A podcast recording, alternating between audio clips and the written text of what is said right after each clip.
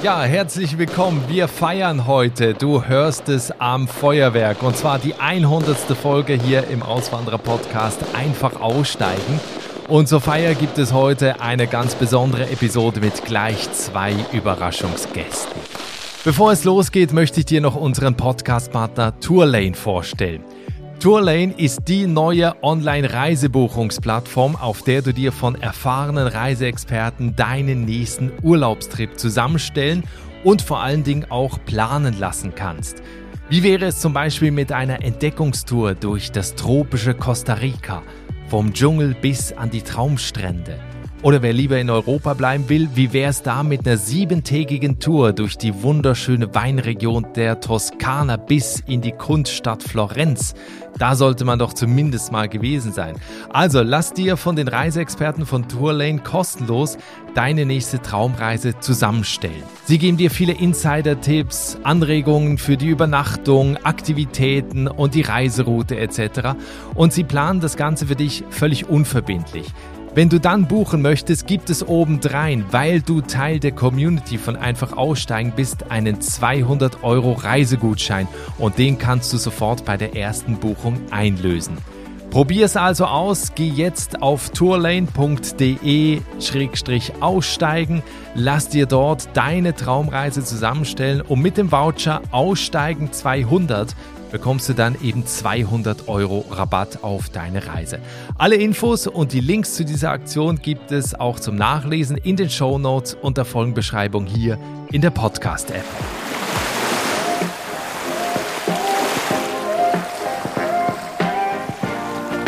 Einfach aussteigen. Der Auswanderer-Podcast. Ja, nochmal herzlich willkommen zu einer besonderen Folge hier bei Deutschlands größtem Auswanderer-Podcast Einfach aussteigen. Ich bin Nikolas Kräuter und am 12. August 2020, also fast auf den Tag genau vor zwei Jahren, bin ich mit diesem Podcast hier gestartet. Meine ersten Gäste in den ersten zwei Folgen waren Daniel auf Hawaii und Alfons aus Sri Lanka. Und heute, zwei Jahre später, sind noch etliche Folgen dazugekommen, so dass wir jetzt die 100. erreicht haben. Und das ist für mich echt Wahnsinn, vor allen Dingen, was alles auch passiert ist in dieser Zeit auf der Welt und alleine auch in und mit diesem Podcast hier. Ich bin selbst noch einmal ausgewandert, lebe heute in Irland und all diese Episoden hier, die haben so viele Menschen inspiriert, auch ihre Zelte in der Heimat abzubrechen und in ihrem Traumland noch einmal neu durchzustarten. Ich habe gerade in den letzten Monaten immer wieder E-Mails bekommen von Hörern und Hörerinnen, die sich bei mir bedanken, weil sie aus diesen Folgen so viel mitnehmen konnten für ihre eigene Auswanderung oder weil die Episoden sie dazu motiviert haben, die nächsten Schritte zu gehen. Und diesen Dank, den kann ich nur weitergeben und zwar an meine fantastischen Gäste hier im Podcast. Danke für eure Offenheit und eure Lust, mir eure Geschichten und eure Erlebnisse zu erzählen und sie damit mit anderen zu teilen. Und ich wollte vor einiger Zeit wissen, welche Folge, welcher Auswanderer oder welche Auswanderin hat dich so inspiriert und begeistert, dass du von ihm oder ihr ein Update hören möchtest. Und das Spannende ist, es gibt nicht nur einen Gewinner in Anführungsstrichen, sondern es gibt gleich zwei Menschen, mit denen ich nochmal sprechen werde. Sei also gespannt. Bevor wir dazu kommen, wollte ich mich noch bei dir bedanken. Danke für deine Treue, fürs Einschalten im Podcast, fürs Hören, auch wenn du vielleicht nicht jede Folge gehört hast. Obwohl mir manche schreiben, ey Nikolas, ich habe jetzt alle Folgen gehört, wo ich immer denke, wow, Wahnsinn. Ähm, also danke trotzdem, wenn du eben nicht alle Folgen gehört hast. Denn, und das sehen wir auch in den Statistiken, wir erreichen mit diesem Podcast inzwischen Tausende von Menschen, haben sogar bald eine Million Downloads geknackt, was sowieso völlig irre ist.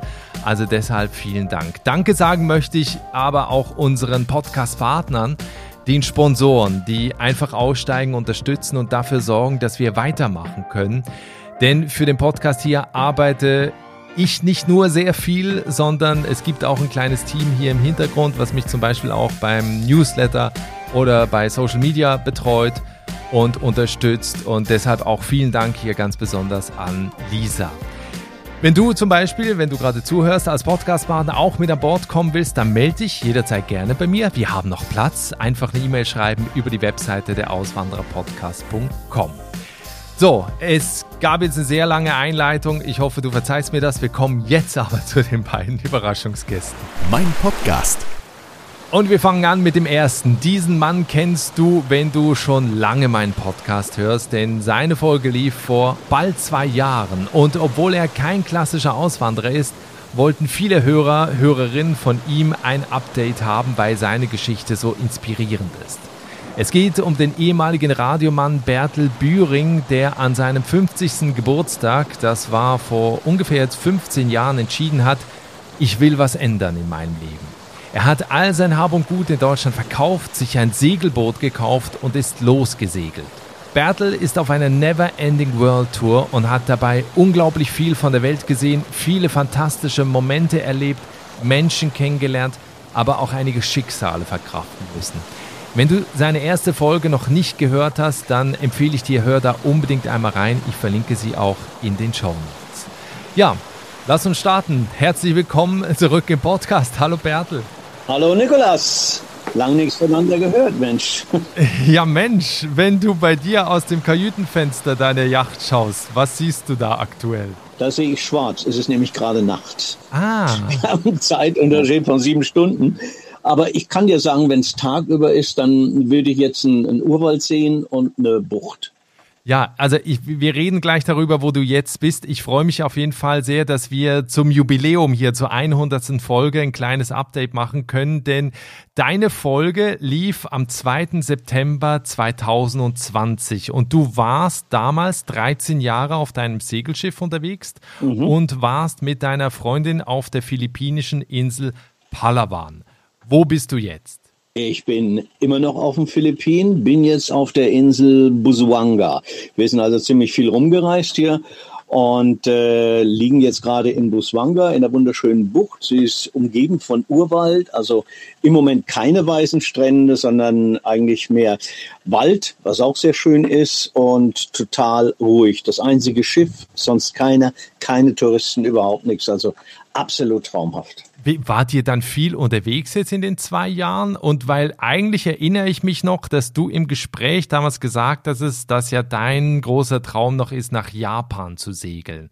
Was ist daraus geworden? Es ist immer noch mein Traum. Japan ist einer der Länder, die ich unbedingt bereisen möchte. Allerdings äh, mit der momentanen Situation, mit Corona, mit den Auflagen, die man hat, mit einer Yacht irgendwo hinzureisen, mit der Quarantäne, mit den Impfungen und so weiter, ist das momentan ein bisschen schwierig. Auch in Anbetracht der Tatsache, dass ich nicht geimpft bin ist es ein bisschen schwierig, Quarantäne mitzumachen. Das wird sich alles mit der Zeit äh, normalisieren, gehe ich mal von aus, dass die Menschheit irgendwann wieder äh, zum normalen äh, Leben zurückfindet. Wenn ich dann die Möglichkeit habe, dann werde ich auf jeden Fall nach Japan segeln und äh, bis dahin 7107 Inseln.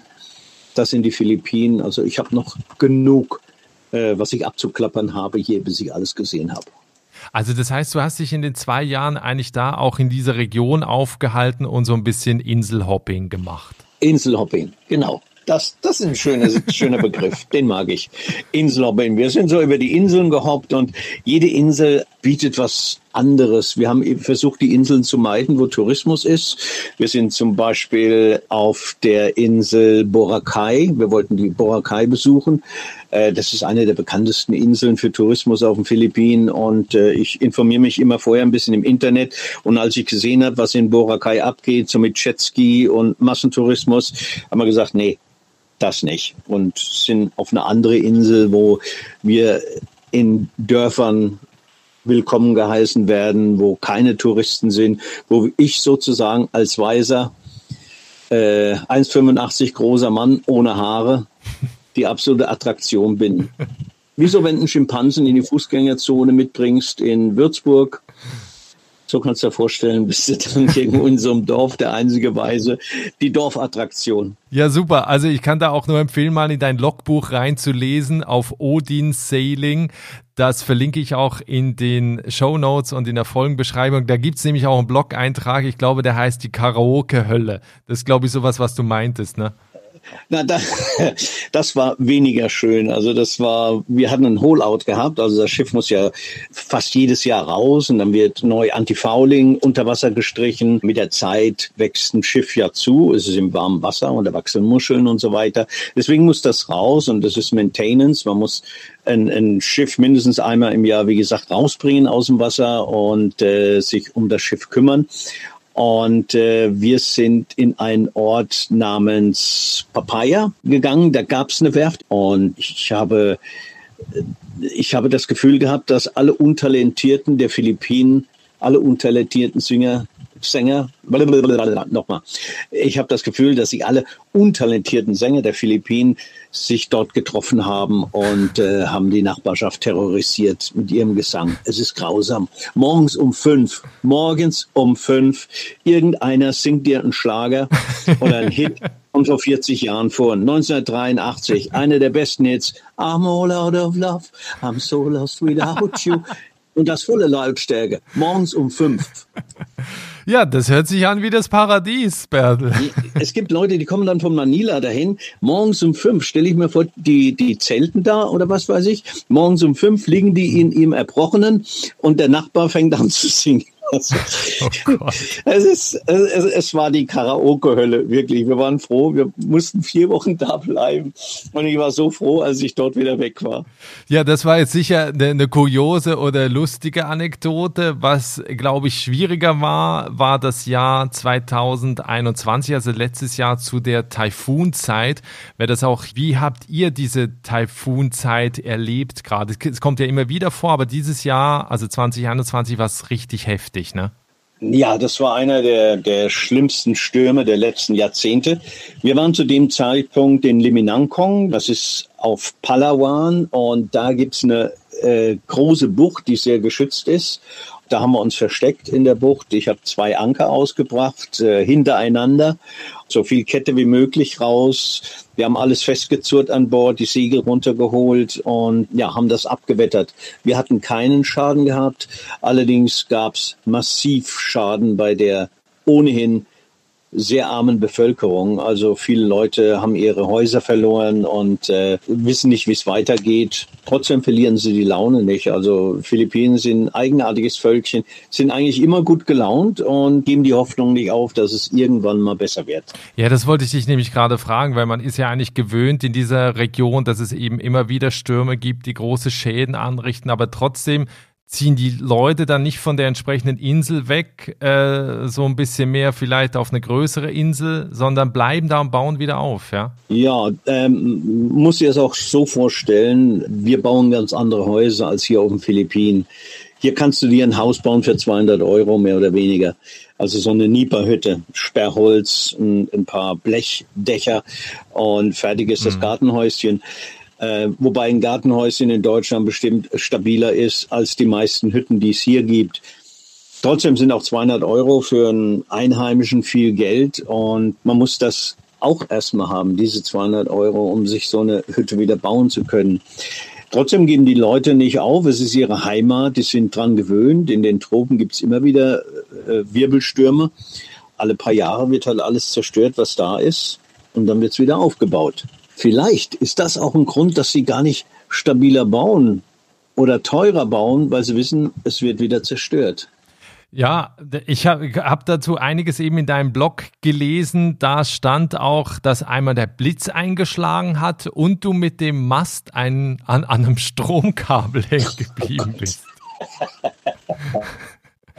Da, ja, da fragt ja. man sich ja auch, du segelst und bleibst mit dem Mast an einem Stromkabel hängen da war ich dämlich. Ich habe in der Seekarte nachgeschaut, wie wir aus der Bucht rauskommen. Und da war dieses Kabel nicht verzeichnet. Die Seekarte war schon ein bisschen älter. Und jetzt war von einer Seite der Bucht auf der anderen Seite ein weiteres Dorf gebaut worden. Jetzt hat man einfach ein Stromkabel von einer Seite auf die andere Seite gelegt, ohne irgendwie darauf hinzuweisen, dass das so ist. Wir gucken natürlich, wenn wir jetzt äh, durch ein Riff segeln, nach unten, weil unten sind die Korallen. Unten ist da, wo du mit dem Schiff aufsetzt. Kein Mensch guckt nach oben. Nach oben ist Himmel. da schaust du nicht. Und wenn da nicht gerade eine Riesenbrücke ist, machst du ja auch gar keine Gedanken. Und so sind wir natürlich in das Ding reingebrummt. Plötzlich bleibt das Schiff stehen. Ich dachte mir, was ist jetzt? Frell stand vorne am Bug, dass ich schauen kann, ob da irgendwelche Riffköpfe sind. Und plötzlich bleibt das Schiff stehen. Und dann fingen die Einheimischen an zu schreien und zu winken. Ich dachte noch, was ist jetzt los? Sind die so freundlich hier? Aber anscheinend äh, haben sie Angst gehabt um ihr Stromkabel, was dann oben im Mast hing. Zum Glück ist nichts passiert. Mit äh, dem Blitzeinschlag, das war im Dezember, da hat äh, ein Blitz ins Schiff eingeschlagen und wir hatten einen sehr, sehr hohen Schaden gehabt. Äh, fast die ganze Elektronik ist ausgefallen, Generator kaputt, Gefrierschrank kaputt, Radar, äh, Navigation, Funkgerät, also alles, was an Elektronik da war, Autopilot, all das musste ersetzt werden, aus Deutschland eingeflogen. Und das Schöne ist, keine Versicherung zahlt dir sowas. Mhm. Höhere Gewalt. Also sind da nochmal höhere Kosten dann auf dich zugekommen, ne? Ja, das war dann nochmal ein äh, recht hoher äh, Betrag Alleine ein Autopilot kostet fast 3000 Euro und äh, Radar und das ganze Zeug, wenn du zusammenrechnest. Also da, da ist ein schöner Mittelklassewagen innerhalb einem Bruchteil von einer Sekunde zerstört worden, mehr oder weniger. Du hast vorhin noch kurz im Nebensatz deine Freundin Frell erwähnt. Ich will jetzt nicht zu privat werden, aber ich empfehle unbedingt dann die erste Folge mit Bertel einmal zu hören. Das heißt, ihr seid noch zusammen, Stimmung ist gut, ihr seid weiter zusammen an Bord. Ja, mich nimmt ja sonst keiner. Ach so, okay. nee, alles gut. Also äh, wir sind jetzt, ja, ich glaube im fünften Jahr zusammen und äh, ja, nach wie vor alles wunderbar. Sehr schön. Und weil jetzt du auch kurz noch das Geld angesprochen hast, das ist immer das, was die meisten Leute interessiert. Auch da empfehle ich nochmal in die erste Folge reinzuhören. Du hast dir ja auf jeden Fall auch einen Plan gemacht, eben was das Finanzielle angeht, weil du ja unterwegs nicht arbeitest. Also du bist jetzt kein Skipper oder eben jemanden, ein Charter, der Leute mitnimmt auf seiner Segelyacht, sondern du segelst halt einfach und äh, verdienst aber hier nichts nebenbei.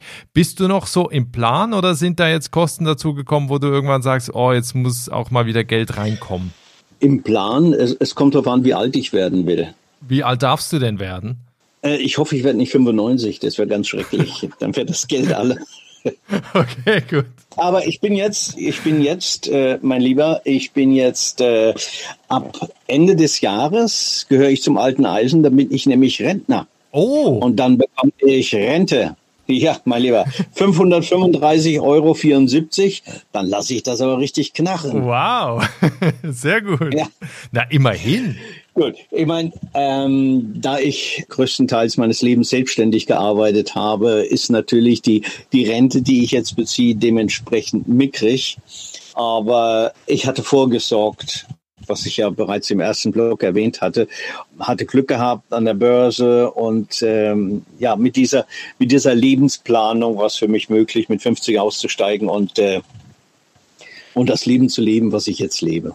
Ja, wenn wir zum, zum Ende hin, es, wir, wir müssen leider schon zum Schluss kommen, weil ich gleich noch den nächsten Auswanderer nochmal spreche nach fast zwei Jahren. Wenn wir zum Ende hin noch zu einem Punkt kommen, den du im ersten Gespräch gesagt hast, und zwar, wenn man das Leben angefangen hat zu leben, also das, was du jetzt lebst, dann kommt man schwer davon los.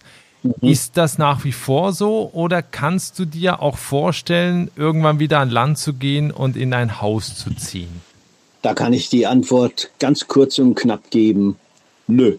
Das heißt, du bleibst weiterhin auf der Segelyacht wohnen? Ja, auf jeden Fall. Solange ich das kann, gesundheitlich, momentan sieht es noch ganz gut aus, werde ich das tun. Ich habe jetzt vor einiger Zeit einen Segler kennengelernt, Robert, ein Franzose, der ist, jetzt halte ich fest, der lebt immer noch auf seiner Yacht und ist 96 Jahre alt. Wow. Er ist, glaube ich, der älteste aktive Segler der Welt. Er besitzt hier ein Haus auf den Philippinen aber es juckt ihn so im Hintern, dass er nie in seinem Haus ist, obwohl es für ihn bestimmt äh, sehr viel angenehmer wäre, auf dem Haus zu leben, als auf dem Schiff rauf und runter zu kraxeln, was mit 95, 96 jetzt schon ein bisschen schwerer wird. Aber er kann das auch nicht lassen. Er lebt da mit seiner Frau, die ist ein paar Jahre jünger, ich glaube, die ist so um die 60. Er kann sich nicht vorstellen, im Haus zu leben, obwohl er ein Haus hat. Und ich glaube, ich werde auch so enden hoffentlich nicht 95 oder 96 werden, aber wer weiß es. Ja, wenn wir zum Ende hin also ich traue mich schon fast nicht mehr, die Frage zu stellen, äh, über deine Pläne sprechen, wie dein Leben in zwei Jahren aussieht, weil ich ehrlich gesagt auch nicht dachte, dass wir jetzt eben zwei Jahre später nochmal sprechen und ich dann inzwischen in Irland lebe, du immer noch auf dem Segelboot unterwegs bist. Aber hast du einen Plan? Also Japan war in der ersten Folge damals das Ziel. Wie sieht heute dein Plan aus, wenn wir jetzt so auf die nächsten zwei Jahre gucken? Wenn sich die Welt wieder normalisiert, ähm, also wenn ich es vermeiden kann, möchte ich keine Impfung haben. Ich habe da meine Gründe für. Es macht auch keinen Sinn. Für mich, ich will jetzt nicht als Impfgegner gelten. Also ich bin gegen alles Mögliche geimpft. Allerdings habe ich jetzt gelernt, in den Jahren, in denen ich unterwegs bin, in 15 Jahren, wo ich in den Tropen unterwegs bin, wo äh, Millionen von Menschen an Malaria sterben, an Denguefieber, an Tuberkulose, an all den Krankheiten, die in den Tropen normal sind, ich habe auch da keine Vorsorge getroffen. Ich will meinen Körper nicht äh, 15 Jahre lang mit, mit irgendwelchen Prophylaxe-Chemikalien äh, vollpumpen. Das hat funktioniert. Und auch mit dem Corona, meiner Ansicht nach, muss das für mich nicht sein. Das muss jeder für sich selbst entscheiden. Für mich muss das nicht sein. Ich lebe auf dem Schiff und äh, ich glaube nicht, dass ich mich infizieren werde. Bin sogar der Meinung, dass hier auf den Philippinen die ganze Bevölkerung bereits durchseucht ist. Ich für mich sage, ich wetter das Ganze ab, so ähnlich wie ein Sturm, wie ein Taifun. Und ähm, wenn das dann soweit ist, dann möchte ich nach wie vor nach Japan. Das ist eigentlich mein, mein Traum, ich möchte unbedingt hin. Ja, cool. Also dann freue ich mich auf jeden Fall, wenn wir, also ich bin echt gespannt, ob es den Podcast dann in zwei Jahren nochmal gibt oder noch weiter gibt. Dann hoffentlich äh, mit einem Bertel, der dann in Japan unterwegs ist und dazu mehr erzählen kann. Ich bedanke mich herzlich für dieses Gespräch jetzt. Ich bin jedes Mal fasziniert, wie gut die Verbindung da auf die Philippinen hält. Und zum Schluss habe ich so einen kleinen Insider-Gag. Welcher Wochentag ist denn heute eigentlich? Ähm Freitag. Ja! Ja! ich bin gut, ne? Warum weißt du das jetzt? Ja. Warum nur, weißt du das jetzt? Weil wir, weil wir den Termin ausgemacht haben und Frell hat mich daran erinnert. Denk daran, der Nikolas ruft dich heute an.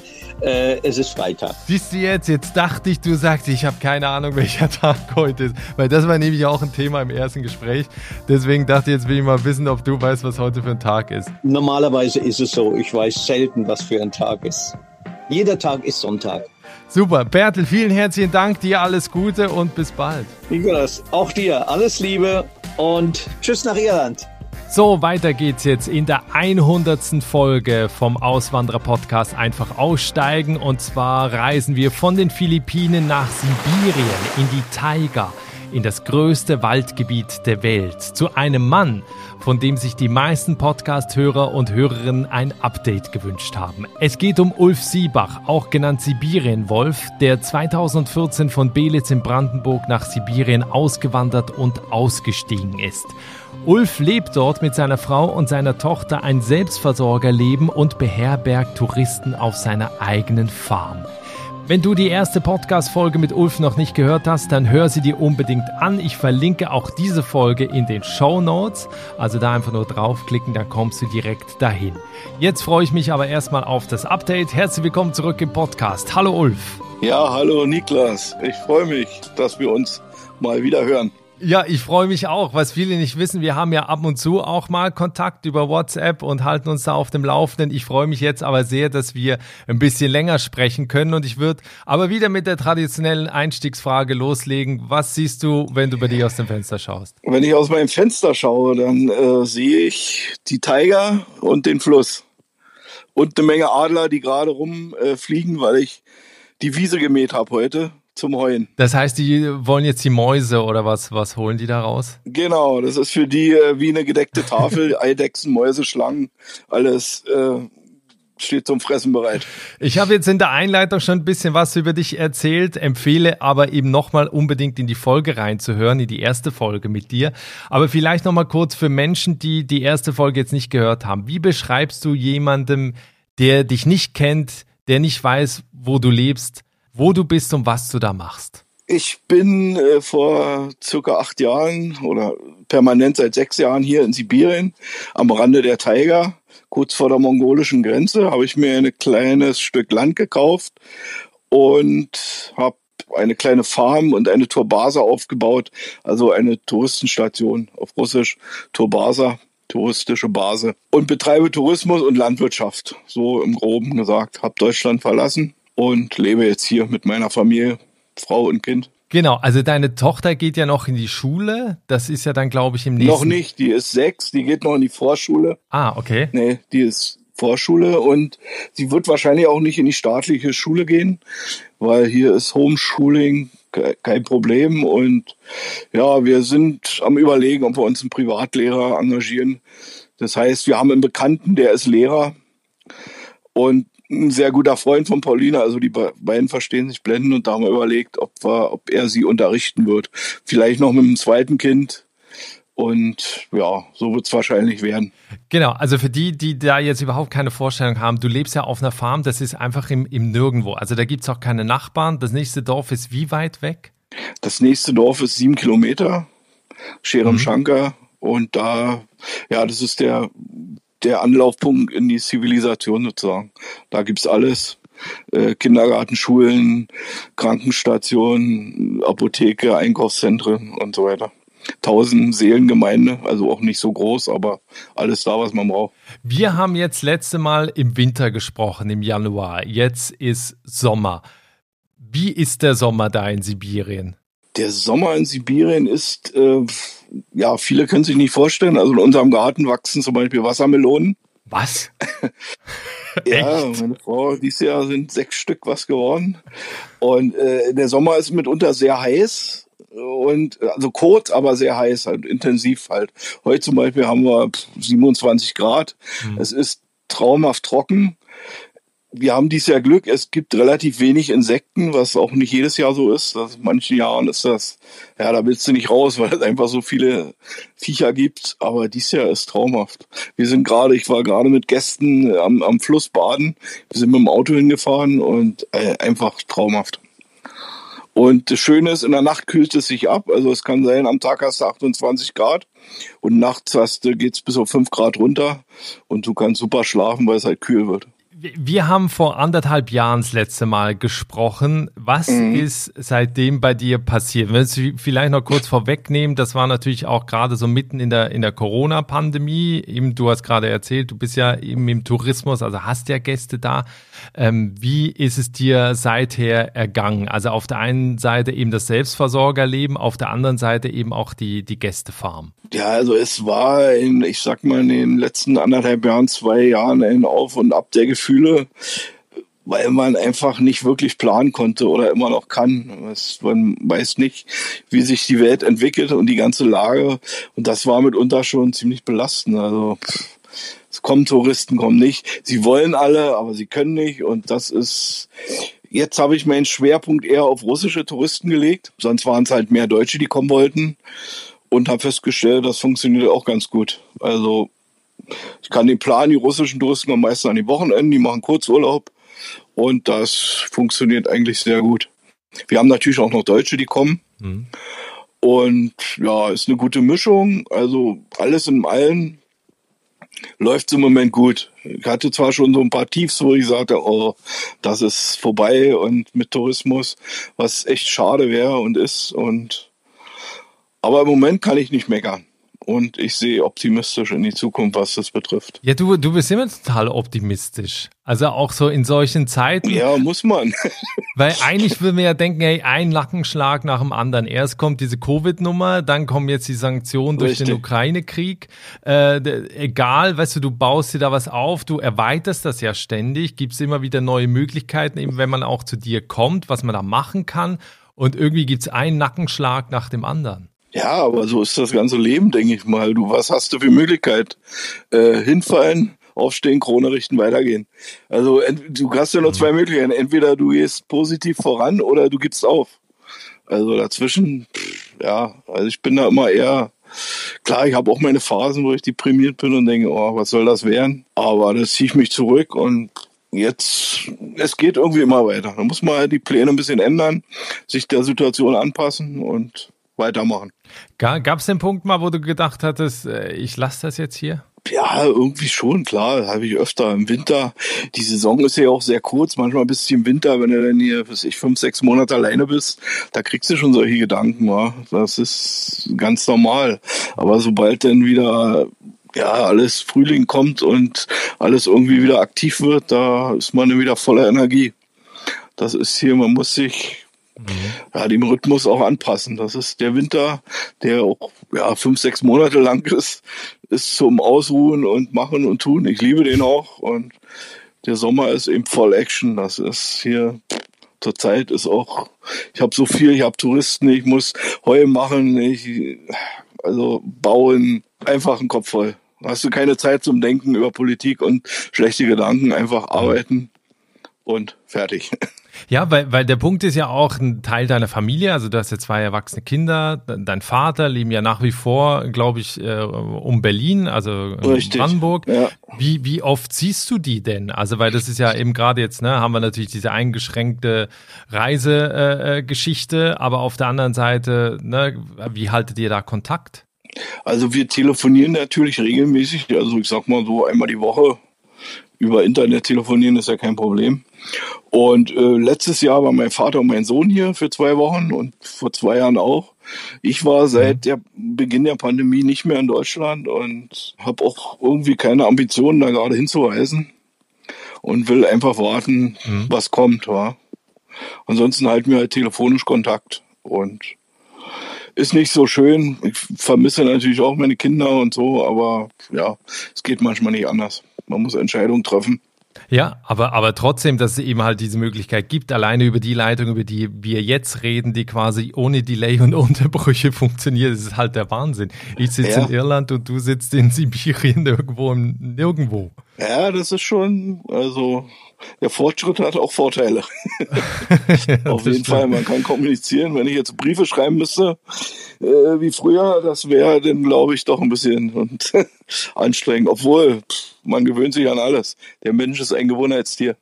Du, du hast gerade ein bisschen was über deinen Alltag erzählt, eben was, was gerade jetzt los ist. Was sind so deine, deine aktuellen Projekte? Ich weiß, du schreibst an einem Buch oder lässt, glaube ich, schreiben. Naja, wir machen, ja, das ist interessant.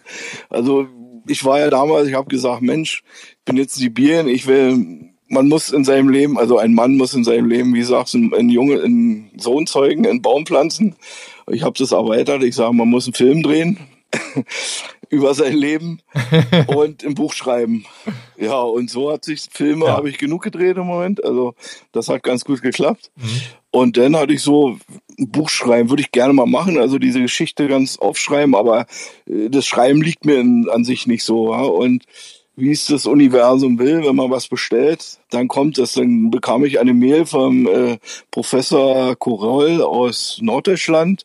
Er ist Medienwissenschaftler und, und, und Medientrainer und sowas und schreibt auch. Und der hat mich angeschrieben, sagt, er findet meine Geschichte interessant, ob wir nicht mal zusammen ein Buch machen wollen. Ich sage, ah, perfekt. Haben wir telefoniert und ja gut, wir schreiben schon seit zwei Jahren dran, weil ich äh, ja da auch ein bisschen mir Zeit lasse und nicht immer so liefern kann, wie er möchte.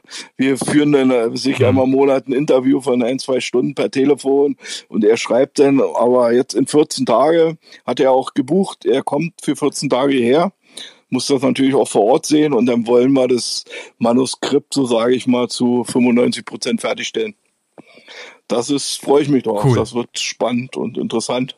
Ja, also sehr spannend. Sag unbedingt Bescheid, wenn das, wenn das Buch rauskommt, weil ich habe auch schon in der ersten Folge die D-Mark-Serie empfohlen. Ulf steigt aus. Genau äh, heißt die. Und äh, da kann ich sowieso nur empfehlen, noch mal reinzugucken, weil der Sender hat dich ja über, über mehrere Wochen, zumindest eben halt über mehrere Folgen da äh, begleitet in deinem Alltag in Sibirien. Genau. Und ich glaube, da bekommt man echt einen sehr guten Eindruck. Und im Buch wahrscheinlich dann halt eben noch mehr. Ne? Ja, ich für mich persönlich, das für die Leute auf jeden Fall, aber meine persönlichen Erfahrungen muss ich auch sagen, die, die Filmcrew, das war so eine tolle Erfahrung einfach.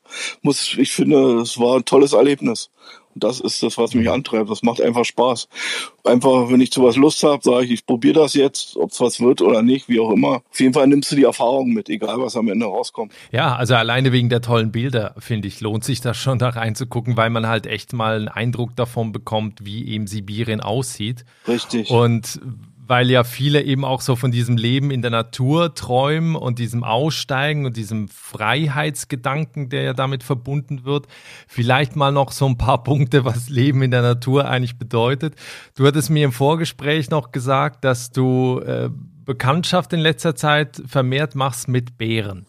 Braunbären sind das, ja, sibirische Braun, so ähnlich wie die Grizzlies, vielleicht ein bisschen kleiner, also keine Ahnung, die schlimmsten wären auch drei Meter groß, aber so im Normalfall okay. aufgerichtet zwei Meter sind die schon, ja, je nach Alter.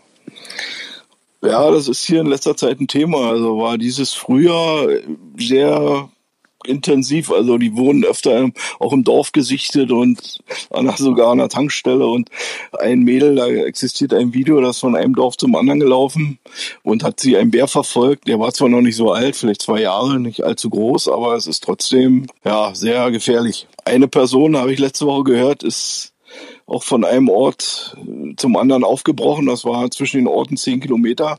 Ist hier normal, dass man dann mal zum anderen Ort läuft. Ja, der ist nie angekommen. Mhm. Ich glaube bis heute noch nicht. Also wow. wahrscheinlich ja, irgendwo in der Tiger verschollen. Keine Ahnung. Es passiert ja ab und zu mal.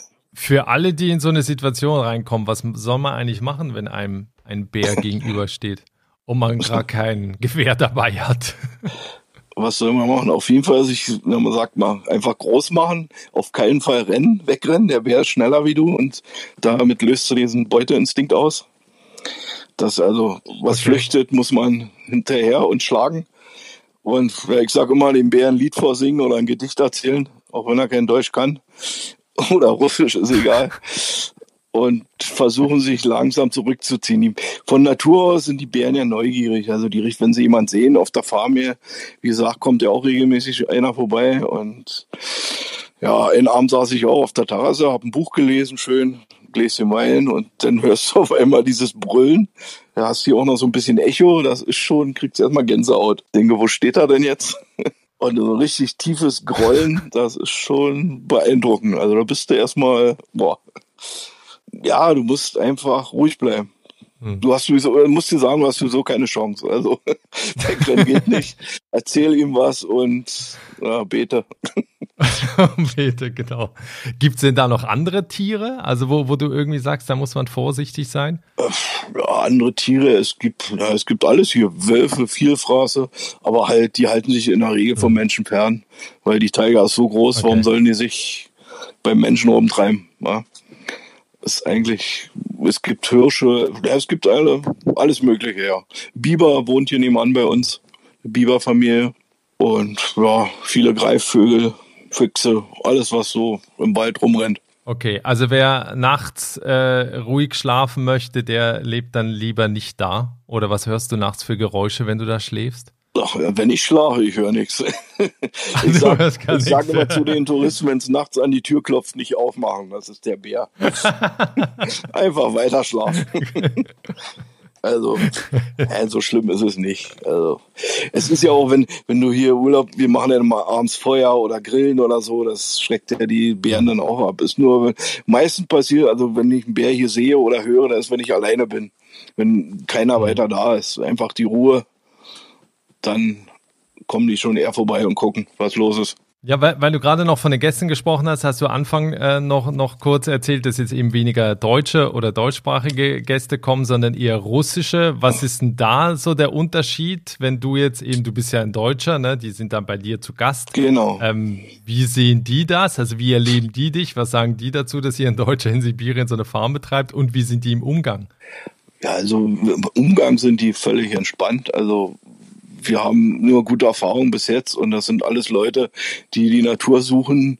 Und der Unterschied zwischen Russen und Deutschen, also die Deutschen kamen und ja, die wurden von meiner Frau bekocht, also die haben gebucht Vollverpflegung. Mhm. Die wollen die Urlaub machen und wollen nichts tun, nur Spaß haben. Baden, Sonnen, Essen, so. Und die Russen, die buchen nur, also die brauchen nur ein Bett zum Schlafen und ein Schaschlik-Grill und ein Fluss. Sag ich mal. Okay. Das ist, die kommen dann voll bepackt, bringen ihr Essen mit. Die sind kaum ausgestiegen aus dem Auto, wird der Grill angeschmissen und dann geht's los mit Schaschlik machen. Da hatte ich, ich weiß nicht, das war letztes Jahr auch eine Familie, das waren vier Personen, die wollten zwei Nächte bleiben. Ähm, die haben in einmal Fleisch ausgeliefert, ich glaube, das waren 20 Kilo Schaschlikfleisch. wie wollen die eine Woche bleiben? Vier Personen ausgestiegen, Grill an und dann Schaschlik morgens, abends, nachts. Aber dann gesellt man sich dazu und der Schaschlik schmeckt übrigens sehr gut. Das ist die deutsche Currywurst, ist das russische Schaschlik, also okay. lecker. Ulf, zum Ende hin noch, ich habe mal mir noch mal äh, angehört, was du gesagt hattest vor anderthalb Jahren auf meine Frage hin, wenn wir in zwei Jahren noch mal sprechen, wie sieht dann dein Leben aus? Und du hast gesagt, du willst dann viele Tiere haben, du willst dann die Selbstversorgung vorangetrieben haben, es soll dann Gewächshäuser geben und du hast damals schon gesagt, ja, ob wir dann Touristen haben, hm, weiß ich noch nicht. Äh, wie sieht das jetzt heute aus? Hast du da die Selbstversorgerfarm vorangetrieben? Mehr Tiere, Gewächshäuser und so weiter? Auf jeden Fall. Also kann ich positiv berichten. Wir haben jetzt drei große Gewächshäuser. Da habe ich sogar eine Wasserversorgung für die Pflanzen, eine automatische Wasserversorgung eingerichtet. Also wir haben im Moment, geht gerade los, Tomaten, Gurken, Paprika, Zucchini, ach, der Garten ist voll, Himbeeren. Meine Frau kocht gerade, legt ein, macht Marmelade. Wie gesagt, Wassermelonen haben wir, Kartoffeln, Mogeln, also Kohl, alles, alles selber. Also so Tiere, tiermäßig. Wir hatten ja eine Ziege, jetzt haben wir zwei kleine Ziegenlämmer seit 14 Tagen. Das ist auch einfach traumhaft. Die sind so niedlich. Meine Tochter geht da mit denen immer spazieren. Und das ist einfach schön. Teilweise betätige ich mich auch als Ziegenhirte, dann gehe ich halt mit der Ziege und den kleinen Stunde spazieren hier. Muss ein bisschen aufpassen, dass der Adler die Ziegen kleinen, weil die noch ziemlich klein sind, nicht wegholt. Ja, eben. Und der Wolf nachts. Nein, nachts sind sie ja im Stall, da passiert ja nichts.